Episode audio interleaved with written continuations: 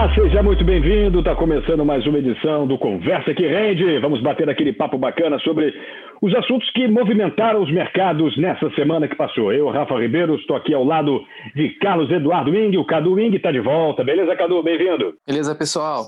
Prazer estar aqui de volta novamente para falar um pouquinho dessa semana. Acho que tem bastante assunto aí para a gente comentar. Sem dúvida. E a Thaís Souza também com a gente, a Ruiva das Finanças. Tudo bem, Ruiva? Tudo bem, Thaís? Tudo maravilhoso. Que prazer estar aqui. Que bom que você está aqui Cadu, que saudade dos seus resumos incríveis, dos seus posicionamentos sempre profundos e extremamente técnicos, mas muito didáticos. Saudade de você, Rafael, também. Que bom estar tá é, aqui, beleza. gente. Simbora. Vamos nessa, mais uma semana. Bom, em uma semana aí que o Bovespa acabou dando uma certa, é, uma certa empacada, né? O dólar acabou subindo e a gente vai bater esse papo importante. A última sexta-feira tivemos uma alta é, chegando aí a 0,97, 121.881 pontos, mas o Ibovespa acabou acumulando na semana uma perda de 0,13%, tomou um tombo aí de mais de 2,68% na última quinta-feira. Vamos falar um pouquinho sobre isso. Semana, Cadu, como é que você avalia? Vamos lá, fazer um briefing rápido aqui. Acho que teve bastante indicadores durante essa semana. É, a gente começou a segunda-feira ali com o relatório Fox tradicional, é, trazendo mais uma vez uma perspectiva de elevação para o IPCA. Foi a quinta semana consecutiva com uma projeção de inflação um pouquinho mais elevada, passando ali um pouco de 5%. Ah, ao mesmo tempo, é, a gente teve também uma, uma perspectiva mais positiva em relação ao PIB. Então, a, a percepção do mercado é que essa reabertura né, gradual, da maneira que, que a gente vem avançando um pouquinho com a questão da vacinação, é também que isso se reflita na atividade econômica. Então, foi a terceira semana consecutiva de uma perspectiva um pouco mais é, positiva para o PIB, ultrapassando ali 3,20%, que é a previsão né, pro, no relatório Fox para o PIB em 2021. A Selic mantida ali com uma projeção em 5,5%, né, então, pelo menos para a parte de juros, o pessoal manteve aí a, a, a mesma perspectiva da semana passada. A gente observou é, duas situações que chamaram bastante atenção no setor de commodities especificamente, muito impulsionado pelo minério de ferro.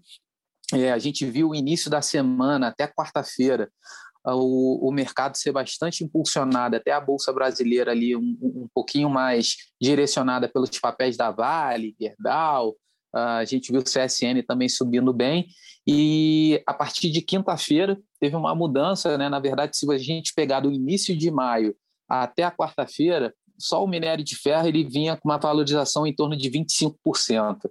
Então, quando chegou na quinta-feira, o mercado deu uma realização, chegou a cair, acho que em torno de 7,5%, bateu até 10% de queda, mas acho que fechou com 7,5%. O preço de referência que o pessoal utiliza é o do porto de Dailan, na China, né, que é o principal preço de referência ali para o mercado mundial. E tanto na quinta ontem, no caso, e hoje na sexta-feira também o mercado vem em queda. Eu não tenho de cabeça quanto que fechou, mas eu sei que de manhã também estava caindo por volta de 7%. E isso puxou principalmente papéis da Vale é, é um pouco para baixo, né? Ah, na, tanto ontem como hoje, e pesou um pouquinho mais ontem em relação a, a, ao nosso índice aqui, o Ibovespa.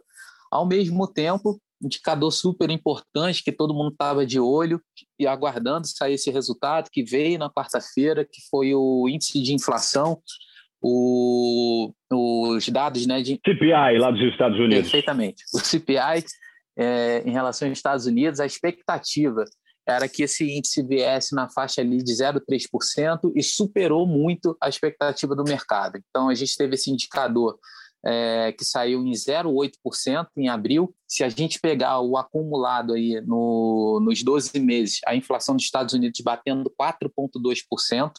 É bom lembrar que a, que a meta ali de inflação deles, né, vamos botar dessa maneira, que o Fed trabalha é uma inflação de 2%, então a gente está falando do dobro dessa inflação. Isso levou a uma preocupação nos mercados globais de que esse reaquecimento da economia, essa retomada da atividade né, econômica, ela antecipe a retirada dos estímulos econômicos, ao mesmo tempo que mude é, e, e, se antecipe também a normalização da taxa de juros. Significa o Fed começar a fazer uma elevação da taxa de juros é, previamente ao que o mercado projetava né, pro, lá no início do ano, final do ano passado. E tudo isso traz um receio é, de que você tem uma migração né, de boa parte dessa liquidez, desses estímulos que foram implementados, de parte desse dinheiro que foi direcionado né, para a renda variável, que a gente chama de risk-on, né, que você parte para investir em ativos que têm um pouco mais de risco, mas por falta de opção, já que você vê, vê o universo trabalhando com juros negativos, com taxas muito baixas, e que isso assustou um pouquinho o mercado, os treasuries americanos voltaram a subir e fez as bolsas lá fora, né, nos Estados Unidos, principalmente despencar, cair tanto S&P como como a Nasdaq, e em reflexo a bolsa brasileira acompanhou esse cenário. Já na, na quinta-feira a gente teve o PPI, que é o índice de, de inflação né, dos produtores, também veio acima da expectativa. O mercado já deu uma certa acalmada, de certa forma, e meio que começou a corrigir um pouco a realização que a gente viu no, no dia anterior. Mas certamente isso vai pesar bastante no mercado. Acho que é um indicador importante para a gente continuar acompanhando, não só falando de Estados Unidos, mas a produção industrial na Alemanha também avançou 2,5%, ficou acima do previsto. A gente vem observando que conforme a vacinação vai avançando e a economia ela vai voltando à normalidade, os resultados né, é, têm sido acima da previsão que o mercado fazia. E, corroborando com isso, os resultados das empresas é, trouxeram mais essa dinâmica aí bem positiva. A gente viu é, mais algumas empresas divulgando resultado essa semana. Acho que mais relevante hoje foi o que saiu ontem, no caso, foi a Petrobras, com um número bem expressivo. É, alguns consideraram ali dentro do que já estava né, previsto e outros vendo como um, um resultado acima do, do, esperado. 1 bilhão e 200 milhões de lucro líquido, né? Exatamente, exatamente. Então, acho que, assim, em resumo geral, em linhas gerais, esses foram ah, os principais dados. A gente teve a ata do Copom, que é importante também, é, falando sobre a normalização parcial. A previsão é uma alta de mais 0,75 na próxima reunião. Isso acho que já estava meio em linha com o que o mercado já, já projetava. Ah, a gente teve o IPCA desacelerando um pouquinho né, em abril, foi um dado de 0,31%, em março tinha sido 0,93%, foi um pouquinho acima da previsão. E o curioso desse PCA, Cadu, de 0,31, é imaginar que lá em abril tivemos um IPCA negativo de 0,31%, né? ou seja, passou aquela deflação. E justamente curioso, o mesmo exatamente, número. Exatamente. Então, acho que são os números que vão continuar aí no, no radar. A gente tem que observar principalmente essa atividade econômica no cenário externo, questão de juros americanos, treasuries americanos vão continuar trazendo essa volatilidade no mercado internacional, preço de commodities vão continuar no radar, a gente viu aí os preços bastante pressionados e acho que essa dinâmica ela vai prevalecer. E falando de Brasil, mais especificamente, talvez um cenário que a gente se destoe do mercado externo, vai ser voltando à pauta da questão da reforma tributária, que isso está para entrar em votação novamente, toda essa discussão, e a CPI, obviamente, a gente não pode deixar de lado, tudo isso pode trazer um, é uma caixinha de surpresa, né? Então a gente tem que ficar de olho, porque qualquer é, é, mudança, né, ou melhor dizendo, né, qualquer medida que seja tomada a partir daquilo que seja avaliado e apurado dentro da CPI pode trazer uma dinâmica de maior incerteza e ter um reflexo maior na percepção não só do, do investidor brasileiro, mas principalmente do investidor internacional. A gente viu nesse mês, inclusive, ainda assim, a gente vem observando um fluxo positivo de entrada de capital. Mais ou menos 1,5 bi que entrou no mercado secundário, que a gente fala, né? que é o pessoal comprando ações diretamente na bolsa, e acho que no mês a gente segue positivo aí em torno de 5 bilhões, mais ou menos, que entraram nesse período. Em 2021 também a gente segue bem positivo, né? Então, talvez esse, essa dinâmica aí possa interferir nesse fluxo também do investidor internacional olhando para o Brasil, tanto cenário externo como internamente essa questão da CPI. Perfeito. E você, é, Thaís, como é que você analisou aí essa semana? Quais foram os pontos que você mais observou com os investidores? Então, Rafael, bom, primeiro lugar eu quero deixar registrado aqui que é muito difícil, né, gente, a gente tomar a palavra depois de Cadu. Cadu, você arrasa, meu querido. é uma responsabilidade, né, a gente ser chamado para falar depois desse briefing maravilhoso sobre o mercado que o Cadu sempre nos dá aqui toda vez que ele participa. É, bom, Rafael, falando do que observei, né? Uh, eu já venho chamando atenção para alguns investimentos aqui uh, ao longo dessas semanas, nos demais podcasts, mas é, eu quero ressaltar duas coisas. Bom, a renda fixa continua muito atrativa, né? Aos olhos dos clientes e realmente as taxas estão bem continuam bem interessantes, mas eu quero trazer aqui um destaque para essa alta das commodities. Né? Então, essa, essa demanda, né, essa alta demanda aí pela, por parte da China, que está trazendo os preços do, do minério de ferro para cima, né, isso, isso tem me chamado bastante atenção e chamado a atenção dos investidores, né, dos clientes. Então, querendo é, então, a gente tem aí fundos que estão expostos a esse tipo de ativo. Né? Na nossa bolsa, a gente tem algumas ações do setor de siderurgia, que estão também muito interessantes. É, temos, inclusive, BDRs, né? Brazilian Repository Receipts, que replicam o comportamento né, de, de algumas empresas, de algumas mineradoras, então, o destaque hoje vai justamente para esses investimentos. Pois é, realmente, a gente tem aí algumas ações interessantíssimas, né? sobretudo cotada lá fora, pegando esse crescimento das ações dos Estados Unidos. Né? Só para falar, por exemplo, de uma ação que tem também os seus recibos negociados lá fora, a Vale, por exemplo, subiu 30% nesse, nesse ano. Né? Então, são investimentos realmente que vale a pena o investidor ficar ligado. Queria falar um pouquinho do dólar. O dólar é, teve uma queda de 0,78 é, nessa última semana, ficou 0,83% mais caro em relação à sexta passada. Né? Vai ser vendido agora está sendo negociado a R$ 5,27. Agora, Cadu, falando de, de, de, de, Covid, né, parece que o Brasil está numa, numa realidade paralela. Né? Os Estados Unidos praticamente aí com menos de 500 mortos por dia, taxa de contaminação baixíssima.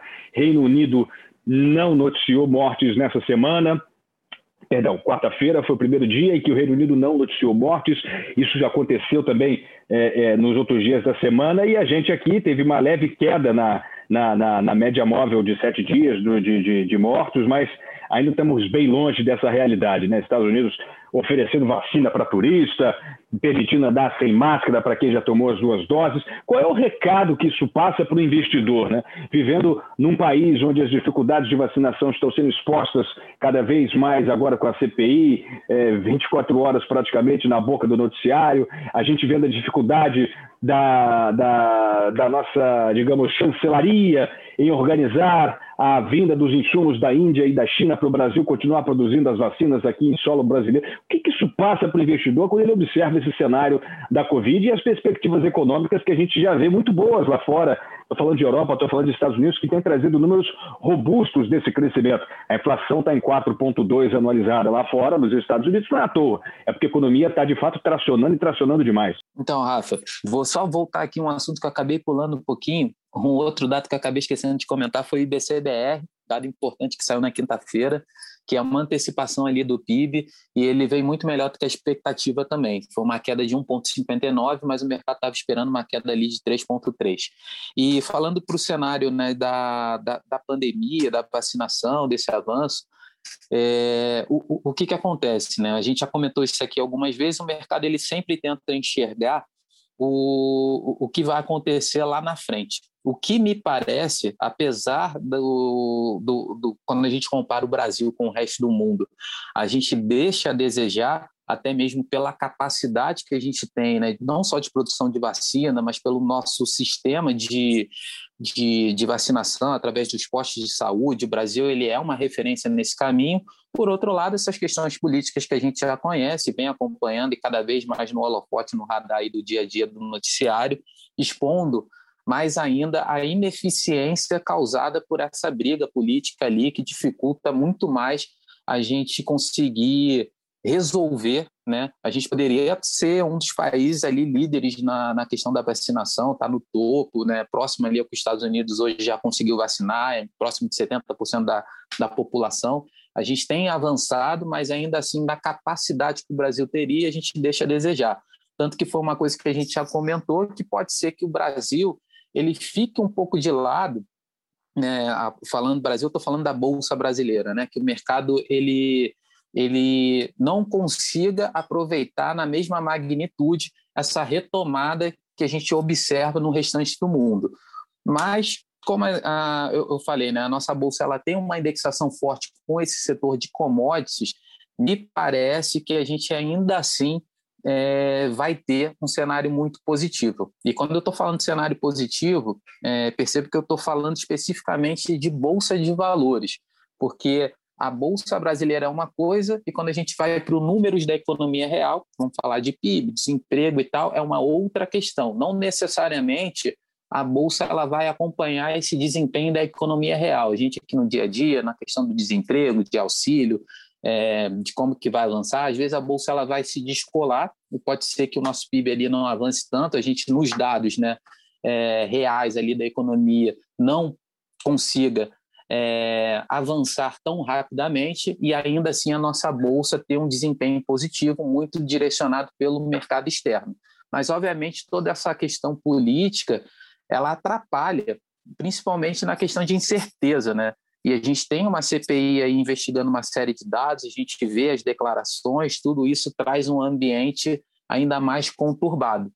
Então, com certeza, isso, isso exige um pouco mais de cautela mas acho que no cenário geral a questão da vacina é uma questão de tempo. A gente levando mais tempo ou menos, o mercado já está olhando para 2022, 2023, que provavelmente, né, se, se tudo der certo, a gente já vai ter um cenário muito mais positivo do que o atual. É, a gente tem uma, uma, uma expectativa da Bolsa a partir de agora se colar muito mais com o ritmo das, das bolsas dos Estados Unidos e da Europa, né?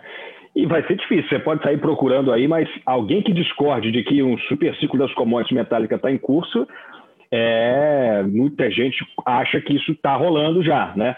Bom, há quem entenda que não dá para colocar toda e qualquer matéria-prima nesse mesmo balaio, né? O caso de petróleo e, e, e, das commodities agrícolas, mas com esse caminhão de dinheiro aí que vai ser gasto com infraestrutura pelos próximos anos pelos Estados Unidos, pela China e pela Europa, quem vende minério de ferro e aço, por exemplo, vai sem dúvida turbinar essas receitas, né?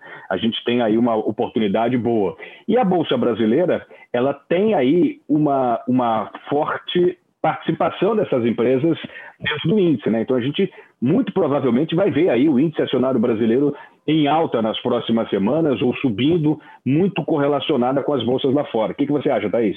Fala, Rafael. Pois é, tem muitas coisas aí rolando, mas essa pergunta eu vou passar para o mestre Cadu. Cadu, responde essa para mim aí, querido. É, eu acho que vai, que vai muito nessa linha, né? Só para dar uma, uma, uma dimensão, por exemplo, a Vale do Rio Doce, ela tem um peso dentro do Ibovespa de mais ou menos 12%. E como a gente vem observando todo esse reaquecimento da, da economia, é, e o setor né, imobiliário, a parte de infraestrutura, que é um, um estímulo grande que está sendo feito nos Estados Unidos para investimentos nessa área, para criação de emprego, é, certamente a, a, gente vai ver, né, certamente eu falo se não acontecer nada fora do cenário, né, tudo caminhando dentro do que a gente observa hoje, a tendência é que essa retomada ela seja muito, muito rápida.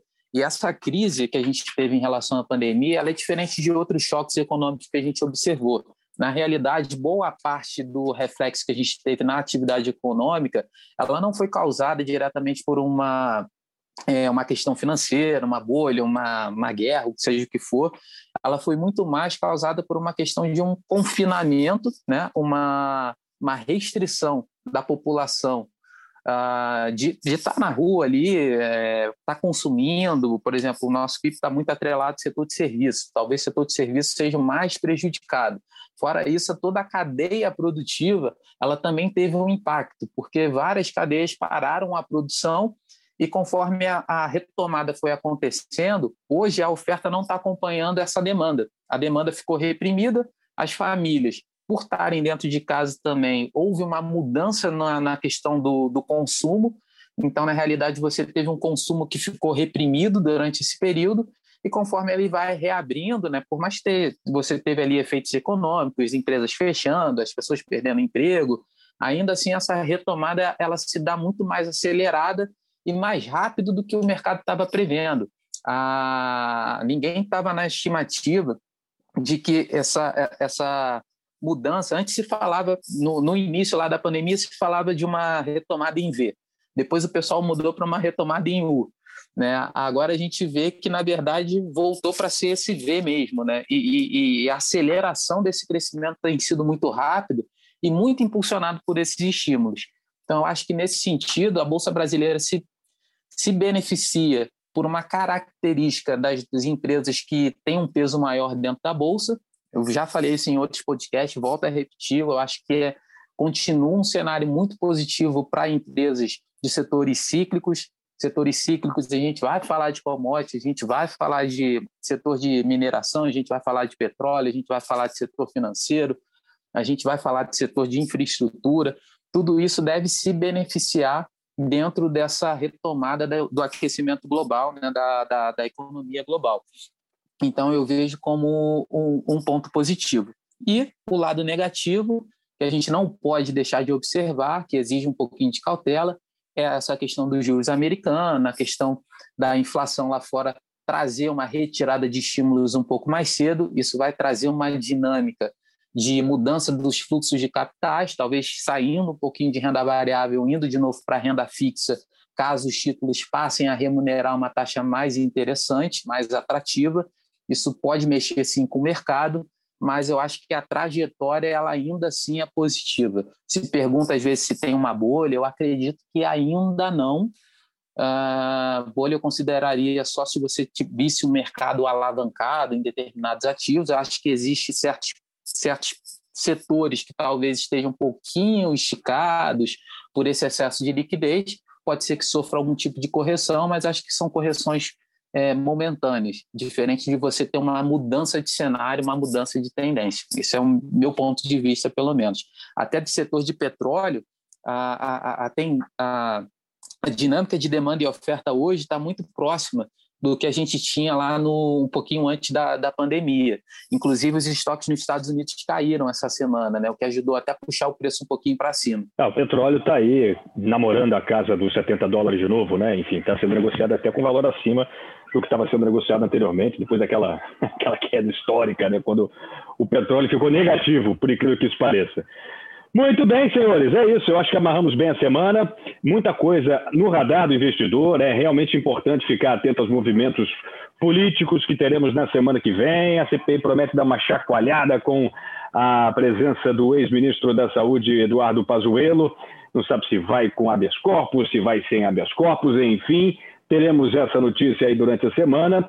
E eu acho que vale muito a pena ficar ligado, sem dúvida, quando bem chamou a atenção da a, a Thaís chamou muito bem a atenção, de repente vale a pena se expor um pouquinho mais de risco lá fora, né? procurar empresas que estejam mais atreladas aos mercados externos para que a valorização esteja um pouco mais consistente e nem tão a risco aqui nesse mercado interno. Muito bem, é isso. Obrigado, Thaís. Valeu, um beijão, até a próxima. Um beijo grande, gente. Um ótimo final de semana e até a próxima. Valeu, obrigado também, Carlos Eduardo Wing. Obrigado, Cadu. Até semana que vem. Uma boa noite, pessoal. Bom final de semana para todo mundo. Obrigado, Rafa. Obrigado, Thaís. Até semana que vem. Obrigado a você que esteve com a gente em mais um episódio. Não deixe de assinar o nosso podcast. Inscreva-se nas nossas redes sociais. Estamos no Instagram, instagram.com.br MacLeodPartners. Estamos também no LinkedIn, linkedin.com.br MacLeod. Venha fazer parte do nosso time, venha ouvir o nosso podcast e fazer investimentos cada vez mais inteligentes. Obrigado pelo prestígio da sua audiência e até a próxima. Tchau, tchau.